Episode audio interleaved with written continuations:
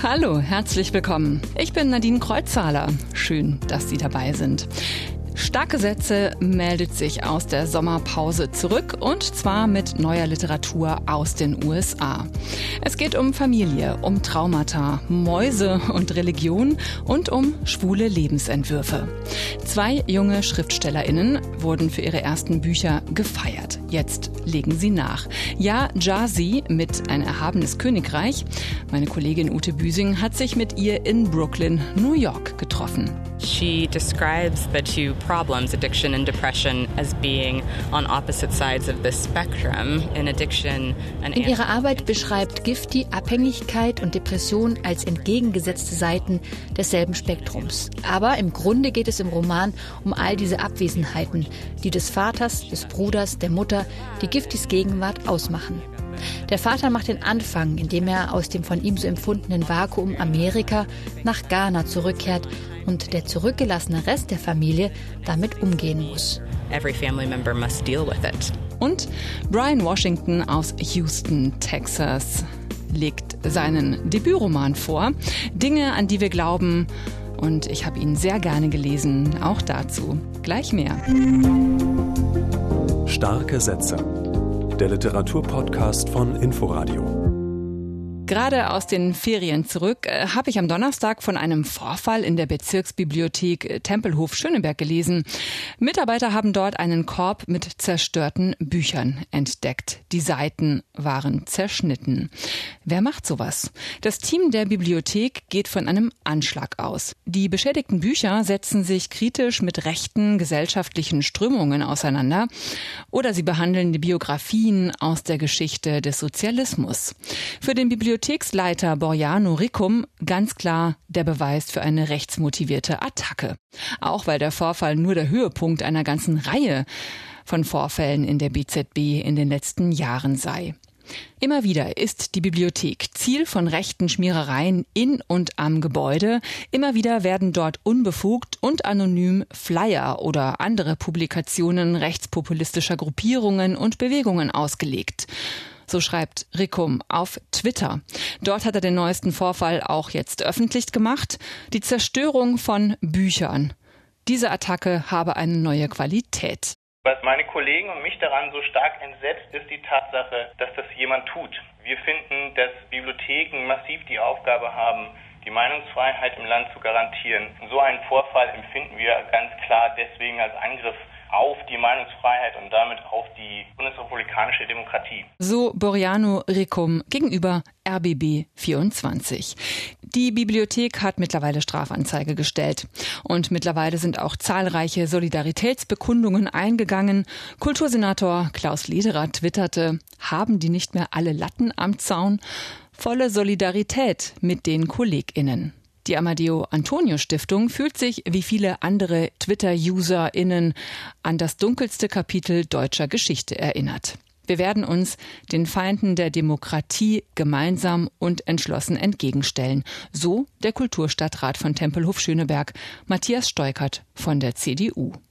Viele Twitter-User wollen jetzt dem Aufruf des Bezirksbibliothekschefs Rickum folgen, die Bücher, die zerstört wurden, zu lesen und sichtbar zu machen. Und einige der betroffenen AutorInnen wollen der Bücherei ihre Werke kostenlos neu zur Verfügung stellen. Eine Liste der Bücher, die zerstört wurden, finden Sie auch auf inforadio.de. Homecoming, Heimkehren. Der Debütroman von Ja Jassi wurde 2016 erst in den USA zum Bestseller und dann ein Jahr später auch in Deutschland erfolgreich und in über 20 Sprachen übersetzt. Es ging um die Geschichte der Sklaverei, ihr Erbe und den andauernden Rassismus in den USA. Es geht einfach immer so weiter. Es gibt diesen Moment in meinem Buch. Da läuft einer der Charaktere während der Rassenunruhen 1964 durch Harlem. Die Unruhen wurden ausgelöst, weil ein unbewaffnetes 15-jähriges Kind von der Polizei erschossen worden war. Und wenn das 2012, 2017 wieder passieren kann, dann haben wir unsere Geschichte immer noch nicht hinter uns gelassen. Und es ist wichtig, wachsam zu bleiben und es ist wichtig, weiter darüber zu schreiben. So ja Jussie 2017, als ich sie in Berlin treffen konnte. Inzwischen hat sich einiges verändert. Trump ist abgewählt, die Black Lives Matter Bewegung ist im Gange. Und ja, Jussie hat weitergeschrieben. Ihr zweiter Roman, Ein erhabenes Königreich, ist gerade auf Deutsch erschienen. Die Schriftstellerin lebt in New York und genau da hat meine Kollegin Ute Büsing mit ihr über ihr neues Buch gesprochen. Ja, Jussie ist gerade eine gefragte Frau. Als wir uns im Fort Greene Park in Brooklyn treffen, wo sie um die Ecke wohnt, wird ihr erster Roman Heimkehren im Zuge der Black Lives Matter Bewegung allenthalben wahrgenommen und nachgefragt. Darin erzählt die Amerikanerin mit ghanaischen Wurzeln über äußere und innere Versklavung. Auch in ein erhabenes Königreich macht sich ihre Protagonistin Gifty jetzt auf Familienspurensuche in Ghana. Im Kern aber geht es um den Konflikt zwischen Glauben und Wissenschaft, der in der an einem renommierten Institut mit Mäusen experimentierenden Neurowissenschaftlerin tobt. Gifty grows up in the faith. She grows up Pentecostal. In the beginning, that provides her a framework um, that she rather likes. Gifty wächst als Mitglied einer Pfingstkirche im tiefen Glauben auf. Sie versucht als Kind und Jugendliche ein guter Mensch und nahe bei Gott zu sein. Später befragt sie die Wissenschaft. Als Neurowissenschaftlerin beschäftigt sie sich mit belohnungssuchendem Verhalten, mit Abhängigkeit und Depression. Gifty würde dem zwar widersprechen, aber sie arbeitet aus familiären Gründen daran, warum Menschen unfähig sind, etwas aufzugeben, auch dann, wenn es gefährlich ist. Sie kommt ihren Versuchstieren, den Mäusen, näher als den Menschen. Wieder gelingt es ja Jussie, ihre Leserinnen und Leser mitzunehmen auf die diversen, von ihr in Gestalt von Gifty ausgelegten, familiären und außerfamiliären Konfliktfelder.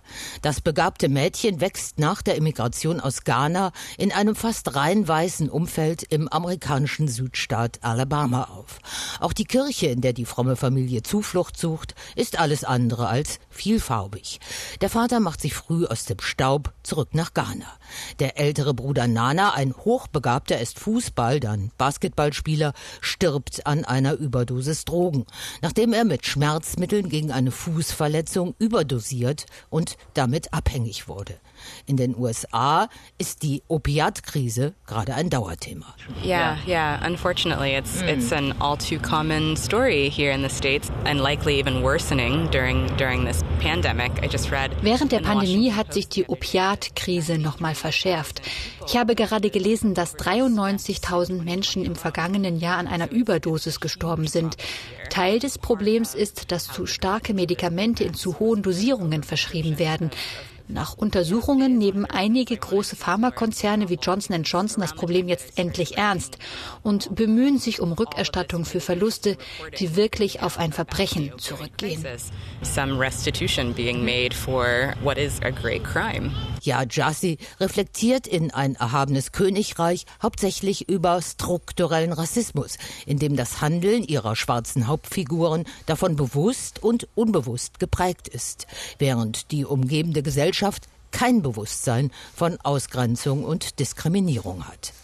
Doch die 32-Jährige stößt mit ihrer behutsamen, unsentimentalen Literatur niemanden vor den Kopf. Sie wütet nicht, sondern sie beschreibt eindringlich. Auch das Depressionsleiden von Giftis Mutter, die sich vorm persönlichen und gesellschaftlichen Überdruck in die Krankheit flüchtet. She describes the two problems, addiction and depression, as being on opposite sides of the spectrum. In addiction, in ihrer Arbeit beschreibt Gifty Abhängigkeit und Depression als entgegengesetzte Seiten desselben Spektrums. Ein unter Drogen gesetztes Tier ändert sein belohnungssuchendes Verhalten auch dann nicht, wenn das großes Risiko und Leiden bedeutet. In der Depression sucht es dagegen nicht nach Belohnung. Gifty entdeckt bei ihrem Bruder und ihrer Mutter ähnliche Mechanismen und hofft mit ihrer wissenschaftlichen Arbeit Antworten zu finden. Aber im Grunde geht es im Roman um all diese Abwesenheiten, die des Vaters, des Bruders, der Mutter, die Giftys Gegenwart ausmachen. Der Vater macht den Anfang, indem er aus dem von ihm so empfundenen Vakuum Amerika nach Ghana zurückkehrt und der zurückgelassene Rest der Familie damit umgehen muss. Es geht um seelische Gesundheit und von Generation zu Generation weitergetragene Traumata. Entstanden ist eine eindringliche Spurensuche über Familie, Identität, Spiritualität und Wissenschaft, in der scheinbar Unversöhnliches klug austariert, wie in einem wissenschaftlichen Experiment in Einklang gebracht wird. Ute Büsing war das über den neuen Roman von Ja Jassi, Ein erhabenes Königreich, gerade neu erschienen bei Dumont und aus dem Englischen übersetzt von Annette Grube. Wir bleiben in den USA, gehen aber von New York nach Houston, Texas. Dort lebt der Autor Brian Washington, der bisher vor allem als Kolumnist, Essayist und Autor von Kurzgeschichten durchgestartet ist. Nach seiner preisgekrönten Short-Story-Sammlung Lot hat er im Oktober 2020 in den USA seinen ersten Roman veröffentlicht, Memorial. Am Dienstag erscheint dieser auf Deutsch unter dem Titel Dinge, an die wir nicht glauben. Auch er schreibt über Familie und was sie mit uns macht. Und es geht ziemlich spektakulär los. Mike fliegt nach Osaka, aber seine Mutter kommt nach Houston. Nur für ein paar Wochen, sagt er. Oder vielleicht auch ein paar Monate, sagt er. Aber ich muss hin. Das Erste, was ich denke, ist Fuck. Das Zweite, dass wir kein Geld dafür haben. Ein ziemlicher Knaller, den sich Mike, der Freund des Ich-Erzählers Benson, da leistet. Er haut ab nach Japan, während seine Mutter den umgekehrten Weg geht und schon auf dem Weg aus Japan in die USA ist. Jahrelang hat Mike seine Mutter nicht mehr gesehen und nun lässt er sie und seinen Boyfriend allein zurück, ohne dass die beiden sich je zuvor getroffen hätten. Benson ist sauer. Weder zerkratze ich sein Auto, noch ramme ich damit durch die Wand ins Wohnzimmer. Nach dem blauen Auge haben wir aufgehört, uns zu schlagen. Haben uns beide gedacht, jeder still für sich, dass das das Mindeste ist. Was ich heute mache, ist lächeln. Ich danke Mike, dass er mich informiert hat. Ich frage ihn, wann er fliegt und bemerke sofort meinen Fehler. Ich greife bereits nach meinem Ladegerät, um damit zu werfen, als er es sagt. Morgen. Nebenbei schwingt hier schon vieles mit. Gewalt hat es mal gegeben, die Beziehung scheint schon länger anzudauern. Und auf diese Weise erzählt Brian Washington weiter. Geschickt und unaufdringlich, aber einprägsam informiert er uns Leserinnen über das Leben seiner Figuren, meandert durch Erinnerungen, Begegnungen, Kochsessions, Chatverläufe, Sex- und Kneipengespräche. Erst ist Benson der Ich-Erzähler, er arbeitet mit Kindern, die andere als schwierig bezeichnen, ist HIV-positiv und er hadert damit, dass Mike eine offene Beziehung bevorzugt. Immer wieder muss er sich auch um seinen saufenden Vater kümmern. Seine Mutter hatte mit einem anderen Mann vor langer Zeit eine neue Familie gegründet. Nach gut einem Drittel des Romans ändert sich die Erzählperspektive. Mike ist jetzt der Ich-Erzähler, das Kind japanischer Einwanderer. Die letzte Wohnung meiner Familie war die größte. Als wir es in die Staaten geschafft hatten, zogen wir herum, ließen uns nieder, wo immer Ayu einen Job fand. Und diese letzte Wohnung beim Bel Air Boulevard war viel, viel, viel, viel zu teuer. Wir mussten deswegen keine Mahlzeiten auslassen oder so, aber meine Eltern waren ständig knapp bei Kasse. Keiner unserer Verwandten in Japan half uns. Wir hatten ihnen ja den Rücken gekehrt. Da sollten wir auch sehen, wie wir zurechtkamen. Wir lernen also seine Perspektive kennen, seine Geschichte, auch Dinge, die Benson von ihm noch gar nicht weiß.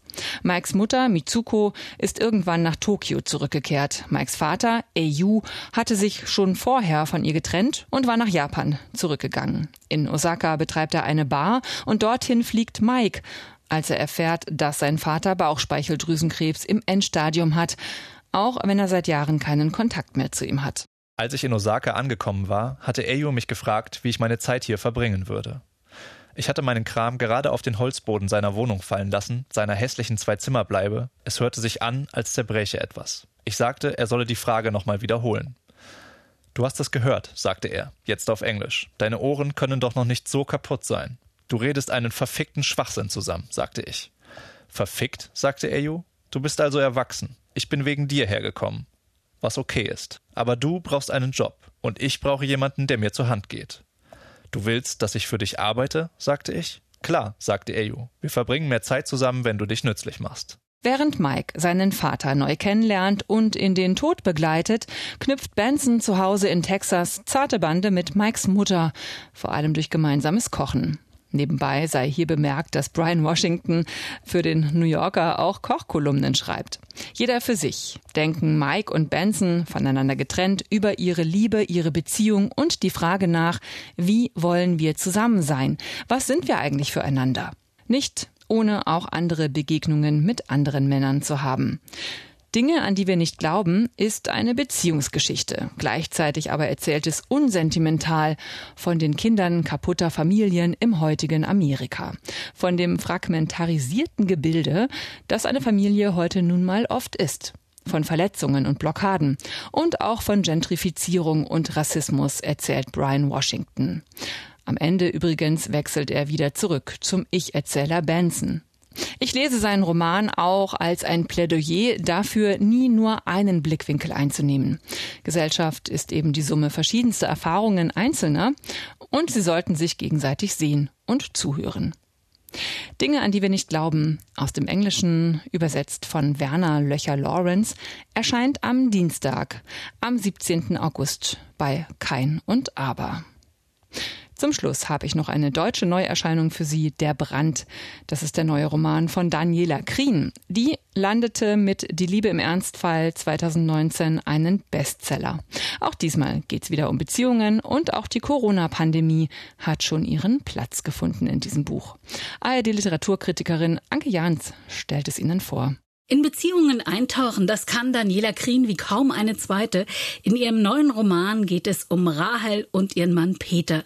Nach 30 Jahren Ehe sind sie sich fremd geworden. Als die Psychotherapeutin und der Literaturprofessor wegen Corona nicht den Urlaub im Ausland verbringen wollen, sondern in den bayerischen Bergen, brennt das gemietete Ferienhaus ab.